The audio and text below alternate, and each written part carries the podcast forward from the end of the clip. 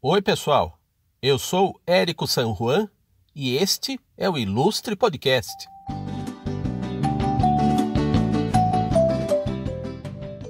Este é um país que dá trabalho para o brasileiro.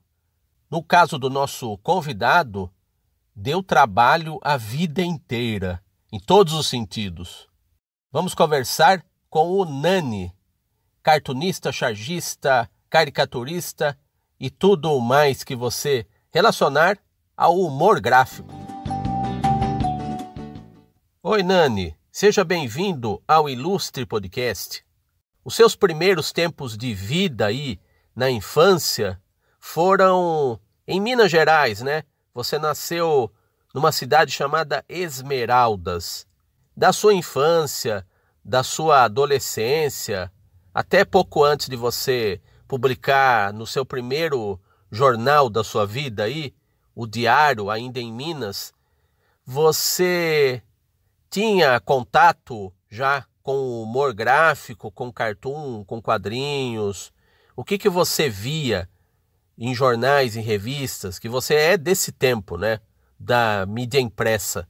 Quais foram as suas primeiras influências aí, as suas primeiras lembranças dos autores, dos cartunistas, do pessoal do humor gráfico? Olá, olá a todos. Eu sou o cartunista. E como você disse, eu nasci aqui em Esmeraldas. Eu, com sete anos de idade, eu já vendia jornais na rua. Então, é, meu pai é, era representante de revistas e jornais. Então, eu tinha muito acesso a, ao humor gráfico, porque tinha as revistas de Patinhas, Pato Donald, Cavaleiro Negro, Flecha Ligeira, e também nos jornais tinham as charges né, do, do, dos chargistas que publicavam. E aquilo me, me, mostra, me, me deu uma curiosidade né, de, de eu vender o jornal e de repente abrir o jornal para ler Stanislau Porto Preto, por exemplo. Então vendi jornal dos 7 anos até os 13, 14 anos. E, e aí eu tive contato quando, quando saiu, saí aqui o, o Cruzeiro. Aí tinha o Milô Fernandes, que eu, que eu via também. E uma vez eu vi um desenho do Milor e pensei, pô, eles publicam desenho de criança também, porque era um desenho muito infantil.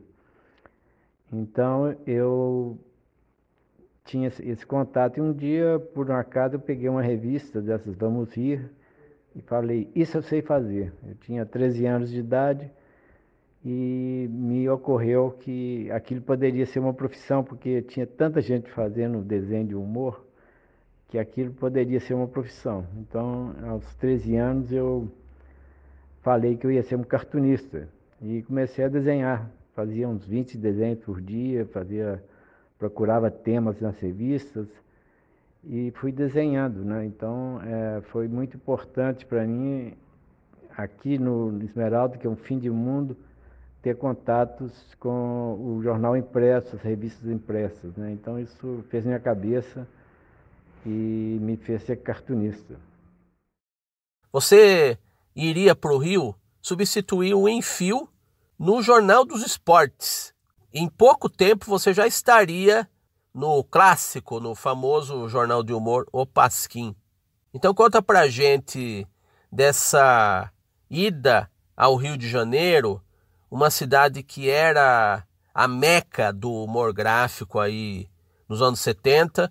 É um tempo que deu muito combustível para os chargistas, para os cartunistas, mas ao mesmo tempo se andava num fio da navalha, né? Essa classe aí dos cartunistas era muito visada, né? Então conta aí dessas primeiras experiências aí em publicações no Rio de Janeiro, se você teve algum episódio em especial aí que te marcou por conta de interferências, digamos, governamentais indevidas no seu trabalho. Pois é, eu cheguei ao Rio em 1973. Aí para trabalhar no, no O Jornal, que é o jornal dos associados. Aí eu fui levado pelo Alberico de Souza Cruz E ele tinha montado uma equipe de mineiros e ele me convidou para ser o chargista. Então eu saí de Belo Horizonte, fui para o Rio e aí fui direto para casa do Enfio e o Enfio eu mantinha correspondência com ele e ele publicava já meus desenhos no Pasquim. Aí o conselho que ele me deu foi assim, vai para o Pasquim e cola no Jaguar, que ele sabe tudo. Aí eu ficava lá enchendo o saco do Jaguar na, depois que saía do jornal. E aí já comecei a publicar no, no Pasquim. Né? Era a época da censura ainda e a gente tinha que mandar o dobro de desenhos né, para que a censura fizesse um filtro e o que sobrava a gente fazia o jornal.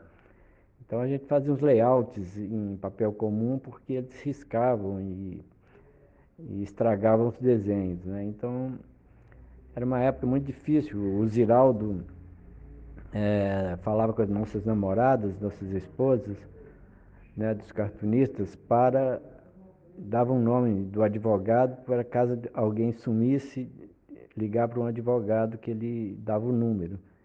Então eram tempos muito complicados, né? A gente vivia com muito medo, mas de qualquer maneira a gente enfrentava a ditadura da época, né? Então foi um período para mim de, de, grande aprendizado, né? Então é, aí o Enfio saiu do Jornal dos Esportes, aí eu fiquei no Jornal e no Jornal dos Esportes no Pasquim, que eu tinha três jornais e o mercado de trabalho era muito grande na época, né? Então é, a gente tinha muito onde publicar, porque com o boom do Pasquim, é, os jornais todo o país é, quiseram ter algum, algum cartunista no, em seus jornais. Né? Então, para a gente era para gente era muito bom porque tinha um mercado de trabalho, né? mas de qualquer maneira era, eram tempos complicados né? de, de, ditadura e tudo. Mas é, a minha geração é, foi muito importante, porque nós, tinha a geração do Jaguar, do Enfio, do Cláudio, do Milor, Fortuna e Enfio, né, Jaguar. E depois veio uma geração, tinha Carlos e Miguel Paiva, que era um, um pouco intermediária. E a nossa geração, que era eu, Edgar Moura, que é o Demo, o Reinaldo do Pasquim, né, Caceta o Alves Piauí, tem de André, tem Laerte, Angeli. Tá? Essa turma toda da faixa aí que nasceu em 50 estava chegando e, e para nós foi assim a gente uma nova onda, né? Que a gente também graficamente a gente tinha influência dos, dos grandes, mas também acrescentava coisas novas, né? Então como Angeli, Laerte, né? eles revolucionaram muito o humor gráfico aqui no, no Brasil.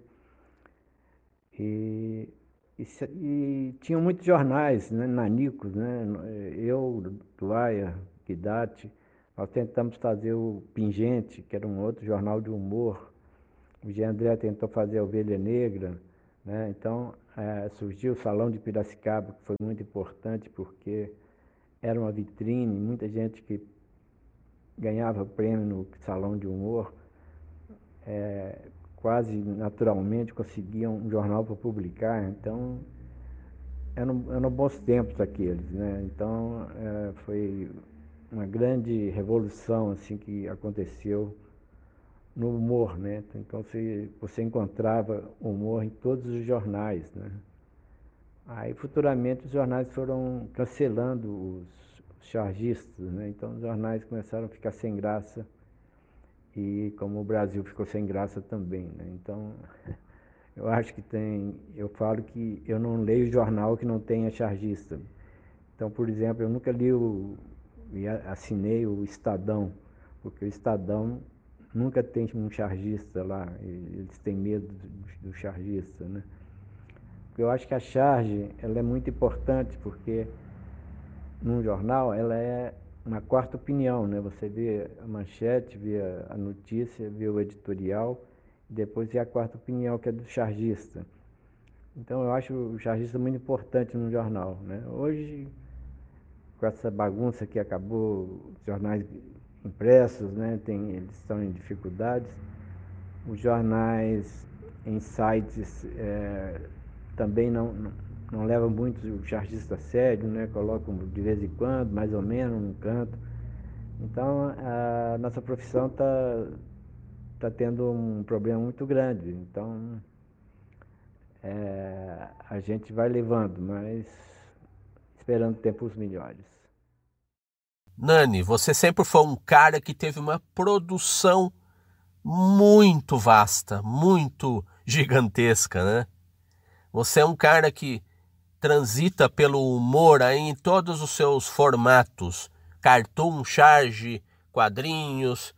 Você colaborou em, em veículos muito diversos, como o já citado Pasquinho, Jornal dos Esportes, o extinto Diário de Notícias do Rio de Janeiro, na revista Med, que era um, um humor talvez um pouco diferente até do gosto do brasileiro, mas que aqui no Brasil o Ota, o editor da Med, conseguiu imprimir uma pegada até brasileira para a revista Med, né?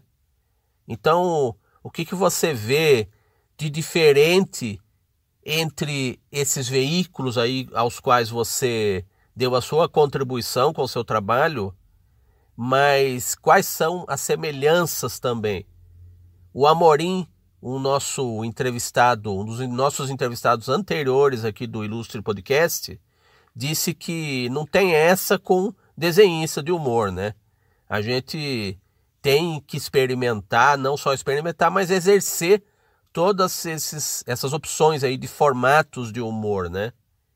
Então, conta aí pra gente das semelhanças e diferenças entre esses veículos aí e o que que isso te influenciou para fazer o seu humor? É, eu, eu publiquei em vários veículos, né, que incontáveis veículos, né? Eu falo que eu sempre fui muito solicitado para entrar em jornais e às vezes os mais estranhos, né? Eu publiquei até no Jornal do Selo, um jornal de filatelia, fiz cartão sobre selo.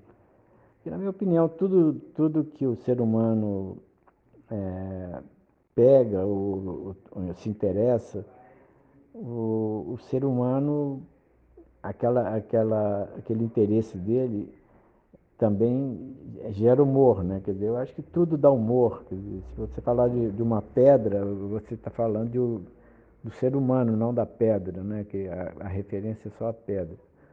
Então, é, eu acho que é, para o chargista é bom porque você acaba tendo uma cultura maior, né? Eu trabalhei num, num veículo de economia, então eu era obrigado a ler bastante sobre economia, né? Então eu não ficava só no noticiário de economia, eu ia pegar livros é, de, de, pensadores econômicos, que, que esse pessoal estuda e que citavam em seus artigos, aí para tentar entender um pouco mais, né? Então tudo era assim, você é, mergulhava às vezes em, em, temas que, que eram complicados. Né? Eu fiz uma vez um, uma cartilha para a Bolsa de Valores, então eu tive que é, me, influir, me, me, mergulhar um pouco no, no mundo do, do, desse mercado que é a Bolsa de Valores, enfim é, é, é, humor é cultura também, né? Então, para gente, é, se a gente não sabe, procura saber, mas normalmente a nossa amplidão de conhecimento é, tem que ser vasta, né? A gente tem que se interessar por tudo, ler muito, e para a gente ter capacidade de, de aferir o que está acontecendo, né? não só no noticiário político, mas nas relações humanas também, né? Então tem muito, cartoon que é trata apenas do, do, do, lado social, do lado é, afetivo das pessoas, né? Então tem, tem bastante o universo do humor é muito grande, né? Então é, a gente tem que se adaptar. Então eu, eu fazia, fiz esporte, fiz é, humor negro, humor é, econômico, é, fiz é, de ecologia. É, quando, quando terminou a ditadura, é, surgiram muitos jornais de sindicatos. Né? Então, a Belisa Ribeiro, a Graça Lago, elas fundaram uma firma para fazer pequenos jornais, né? porque foi uma efervescência de jornais de sindicatos. Né? O Laerte fez aí em São Paulo.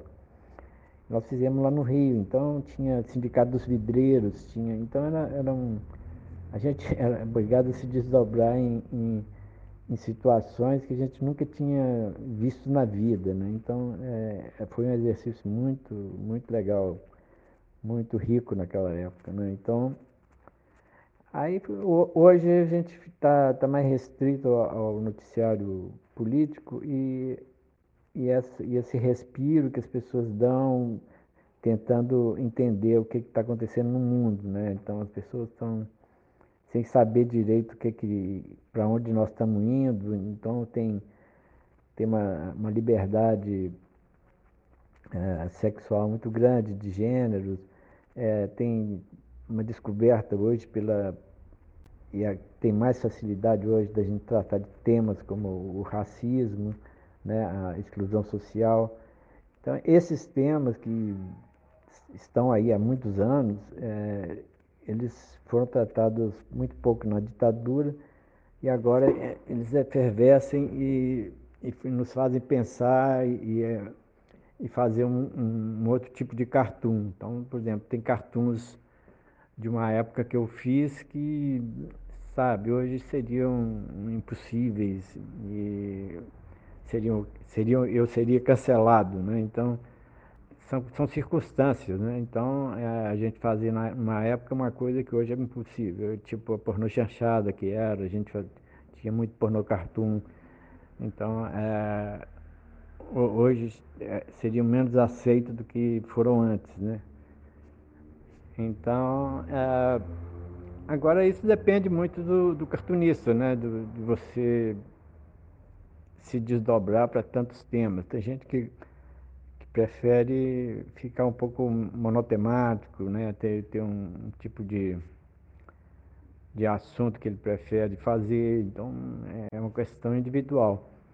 Mas eu, eu, eu tenho essa, essa facilidade de, de entender todos os temas e, e extrair deles o humor, né? Então, é, é o que eu sei fazer, né? É, é um dom que eu tenho e, e eu tenho que exercer sem vergonha nenhuma de, de fazer isso. É, e é o que eu faço. Quais foram os ensinamentos aí, diretos ou indiretos, que você teve com o Chico Anísio? Num trabalho seu com ele que se estendeu até os anos 90, os anos 2000, você teve um período muito marcante aí nessa nesse ofício de roteirista de humor, né? Conta aí pra gente da convivência com esse mestre e da convivência com o pessoal da TV e o que que te isso, que que isso te trouxe de, a mais aí para o seu trabalho, o que que agregou no seu trabalho? O Ziraldo realmente é uma pessoa fantástica, né? Ele é muito carinhoso comigo e sempre foi. E ele que trouxe meus desenhos é, de Minas para o Rio de Janeiro. E Aí lá no Pasquim eh, teve um, um caso muito espetacular, que o Pasquim era na Taça Fragoso e eu ficava lá tarde, né, como, como eu disse, lá enchendo o saco do Jaguar. E um dia o Ziraldo chegou e falou assim, mandou todo mundo subir para o segundo andar, era uma casa no sobrado. Aí todo mundo subiu para o segundo andar, inclusive a cozinheiro, faxineiro, todo mundo, ele pediu para todo mundo ir lá para cima. Aí ninguém sabia o que que era e ficaram, ficamos todos numa sala. Aí o Ziraldo falou assim, olha, vocês estão aqui reunidos porque hoje é um dia muito importante. Hoje é o dia que o Nani vai conhecer o Milô Fernandes. Aí o Milor entrou, Ziraldo me apresentou ao Milor, entendeu? Então, é, o Ziraldo tem essas grandezas. Então, é, com o Chico Anísio foi assim, eu peguei uma carona com ele, já era na São Romã, aí ele me deixou lá embaixo e, e ele falou que estava indo para uma reunião com o Chico Anísio, que ele ia escrever para o programa. Aí eu falei brincando, né? Quando eu bati a porta, falei assim, ah, me bota nessa aí. Aí fui para casa. Quando cheguei em casa já tinha um telefone, um telefonema, que o Chico Anísio tinha ligado, a Globo tinha ligado que tinha uma reunião no dia seguinte. Aí eu imaginei que era o Ziraldo que já tinha me botado dentro. Aí fiquei assombrado com aquela história. Porque eu tive, sempre tive um sonho de escrever para o Chico Anísio, porque quando eu morava em Esmeraldas, né, e, e eu via no vizinho, em casa não tinha televisão, eu via no vizinho os programas do Chico Anísio e ia para casa e escrevia num caderno alguns esquetes.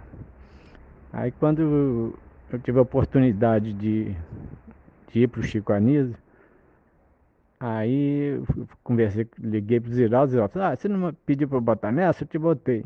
Aí eu passei a noite inteira escrevendo algumas ideias, alguns, algumas piadas para, para o programa do Chico Anísio.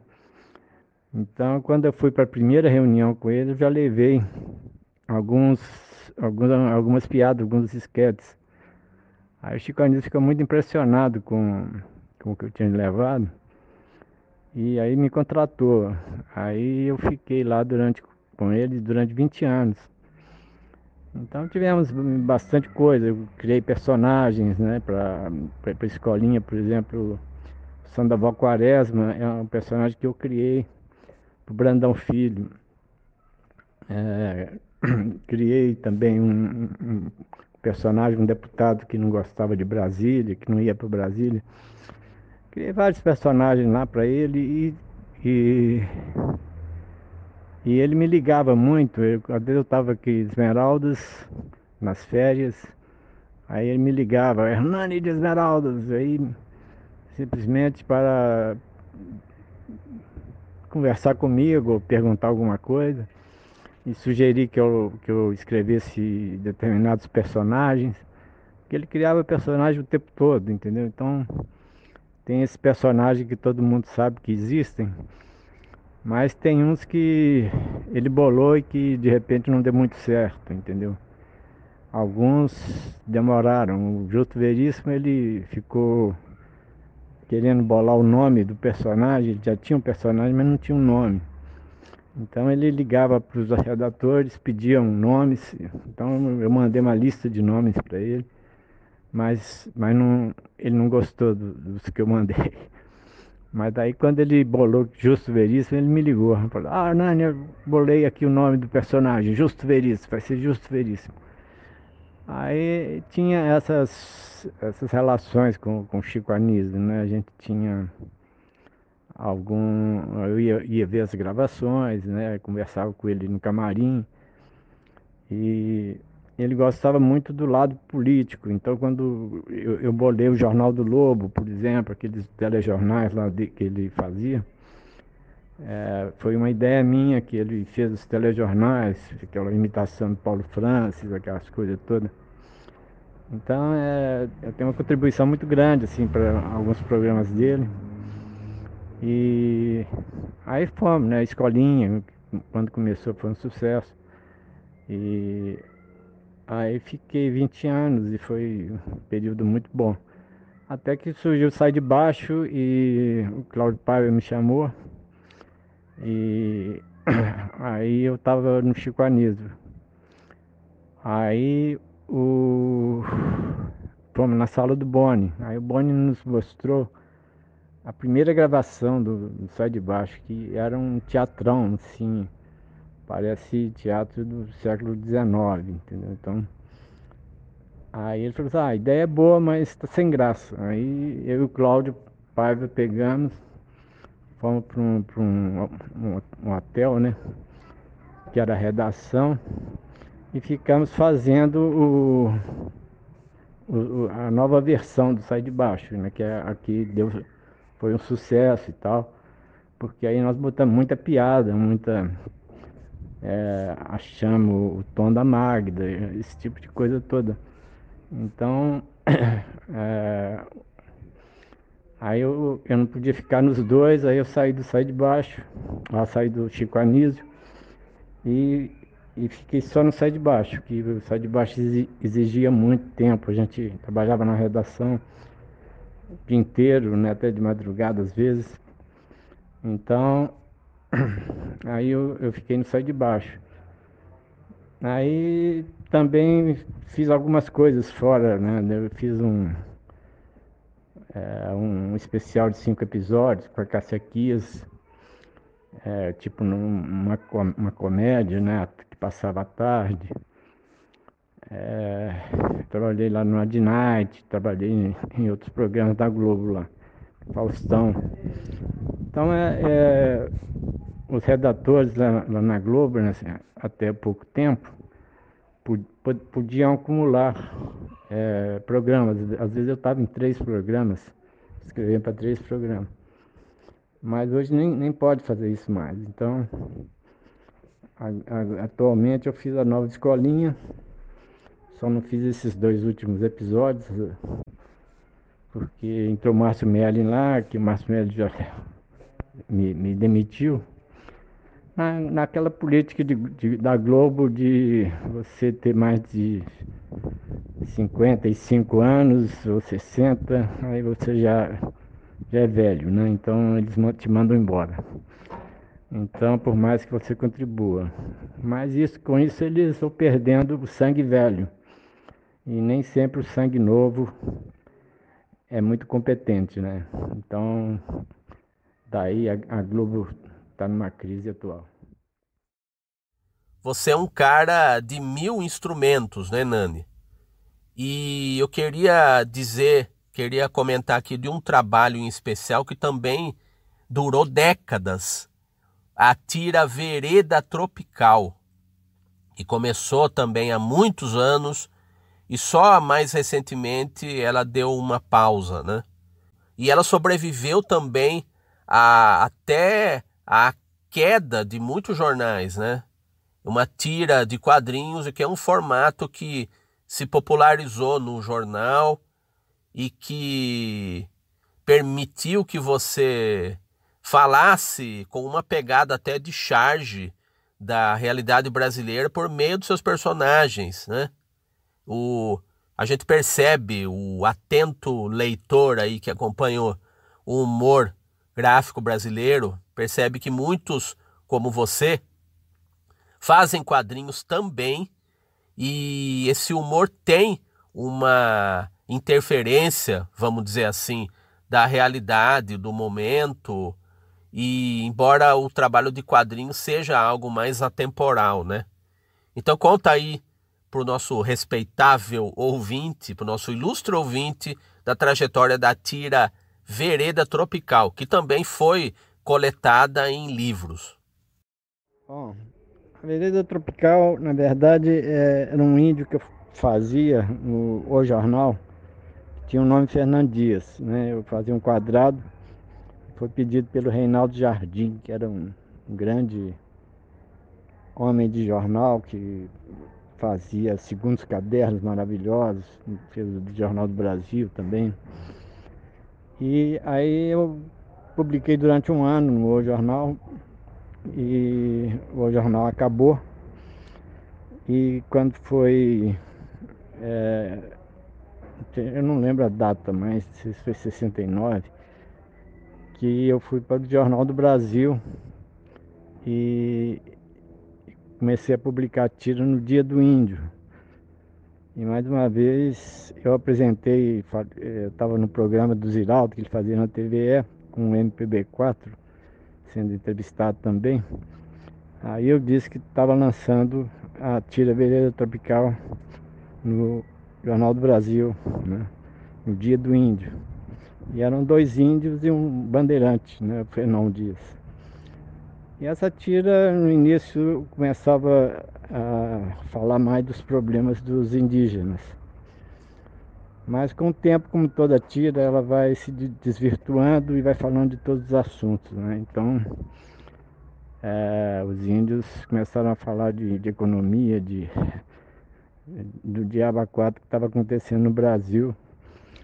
E aí eu fiquei, é, continuei publicando essa tira, saí do Jornal do Brasil, fui por dia, fiquei 23 anos no dia publicando a Beleza Tropical e também no estado de Minas. Essa tira também foi publicada por 13 ou 14 jornais, um período que os jornais publicavam tiras, né? E, mas eu, eu tenho é, mais de 5 mil tiras, eu não, sei a quantidade certa, mas tem bastante tiras. Mas aí eu, eu tratava de todos os assuntos, né? Então assuntos atuais, assuntos que eu inventava.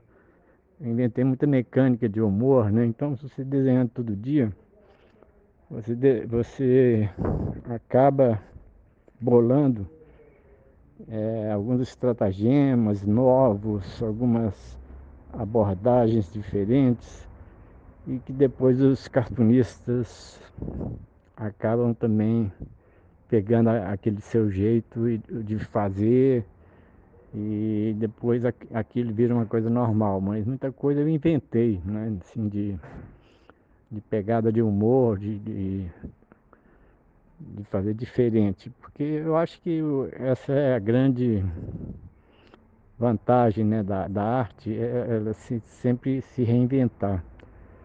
Se você pega um cartoon de ilha, que é a coisa mais manjada do mundo, já deve ter centenas de milhares de, de cartoons e tiras sobre ilha, mas você sempre vai achar uma diferente, entendeu? O Alan Sieber disse que eu já desenhei todas as piadas, todos os cartoons. Eu falei, não, mas sempre vai ter um cartoon de ilha diferente, né? Então é sempre fácil fazer, ou, ou fácil fazer não é, mas é sempre bom quando eu vejo um cartoon de ilha diferente. E porque eu acho que, que aí é que está a arte. A arte é, é reinvenção constante, né? Então, é, a beleza tropical me deu muita chance de fazer isso, né? De reinventar inventar coisas, inventar personagens, né? Então, é, para dar um exemplo, eu tenho um personagem que era, não sei se é Jonas, e ele tinha uma perna mecânica, então eu fazia uma tira como o Jonas perdeu a perna mecânica. Então a perna mecânica era abduzida, ele ia lutar karatê, ela caía dentro d'água quando ele ia dar um golpe. Então tinha mil maneiras assim dele perder a perna mecânica, quer dizer, é um pouco de humor negro, mas é uma coisa tão que a pessoa vê é tão inusitada que ela, que ela acha graça, entendeu? Porque porque é aquela coisa, o cara já está fudido e ainda perde a perna, né? Então é uma coisa assim que o ser humano se identifica, né? Assim, eu estou fudido e ainda pode piorar. Então assim tem várias maneiras de, de abordagem do humor que só o, exercício diário permite você desenvolver, né? O Laerte faz diariamente coisas e, e ele faz um trabalho fabuloso. Então é essa coisa, o churros, né, do pino se fez até morrer, né? Então é uma, é uma coisa assim que eu acho importante, né? O Ziraldo Dias para os candidatos a desenhistas, né? O cara que quer começar a desenhar. Aí ele fala assim, se não desenhar todo dia, nem começa. Então, você tem que, se quer desenhista, tem que desenhar todo dia, entendeu? Então, eu acho que esse exercício é muito legal. Eu acho que faz parte da profissão. Nani, o que você acredita que será o futuro do humor gráfico? O futuro do cartoon? O futuro dos quadrinhos? Das charges? Você que é um praticante de tudo isso e que lida com a realidade brasileira há décadas no seu ofício. Qual será, o que, que você acredita que será o futuro do cartoon? Eu não sei, na verdade, eu não sei. Eu acho que nos jornais, é, os jornais ainda continuam, alguns jornais que sobrevivem ainda continuam publicando, mal porcamente. E, mas eu acho que o, o cartoon deve ir para o meio digital, mas de uma maneira que sempre foi, né? Por exemplo, eu acho que quem, quem faz charge vai fazer charge em algum site. Mas o cartoon, cartoon mesmo, esse cartoon aleatório, ele vai depender dos cartunistas, né? Porque os cartunistas, é, eles começam fazendo cartoon quando são jovens, aí depois, em certo momento da vida, eles param de fazer cartoon, não sei porquê.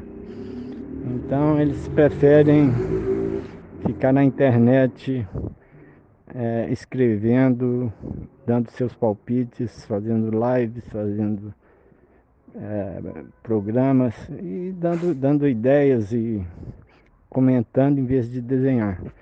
Eu acho que o desenho tem muito mais penetração às vezes do que um comentário, entendeu?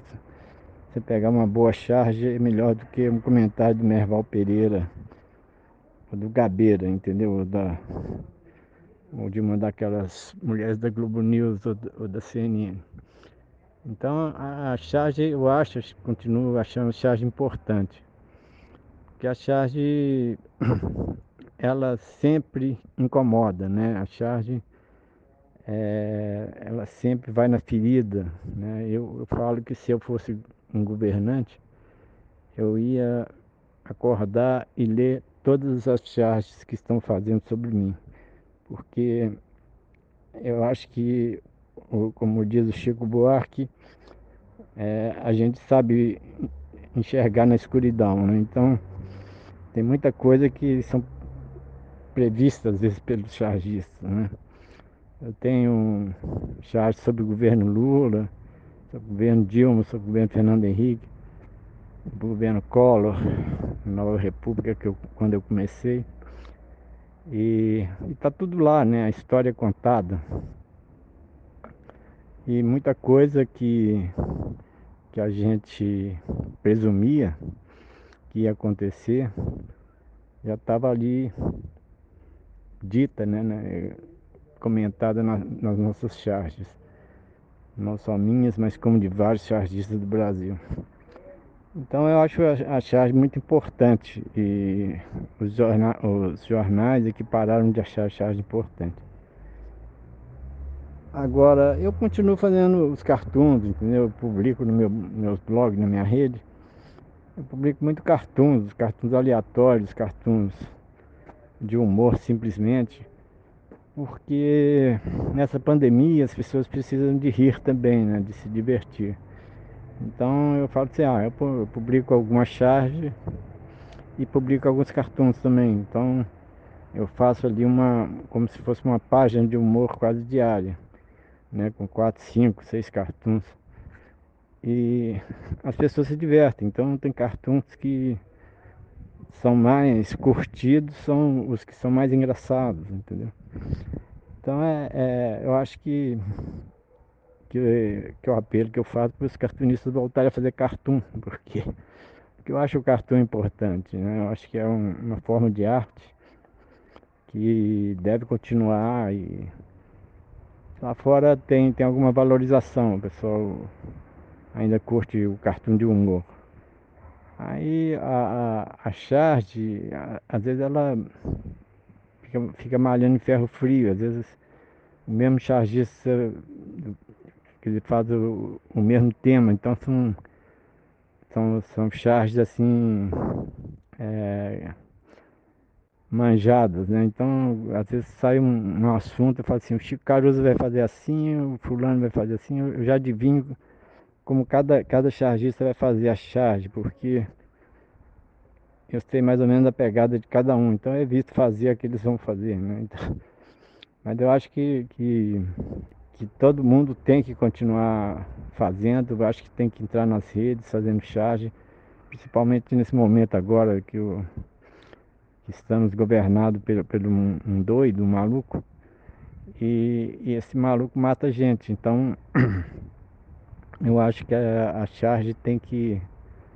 entrar nesse movimento, é, não partidário, mas contra o Bolsonaro explicitamente, entendeu? Não tem. Fala aqui como partido. Eu, eu nunca fui de partido nenhum, sempre estou criticando é, quem está no poder, que eu acho que o poder é para o povo, não é para camarilhas, né? Então é, é, importante a gente continuar nessa luta e eu estou na luta, eu faço todo dia. E eu acho que quem começou primeiro a detectar que o Bolsonaro era um monstro foi o Aroeira, que quando ele era deputado e quis explodir o gasoduto, fazer o terrorismo, o, Aroeira já desenhou ele como um dinossauro.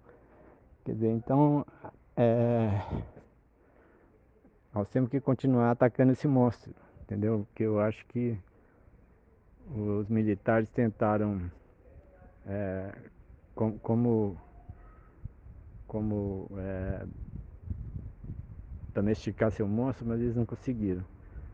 Então é hora da gente continuar nessa batalha.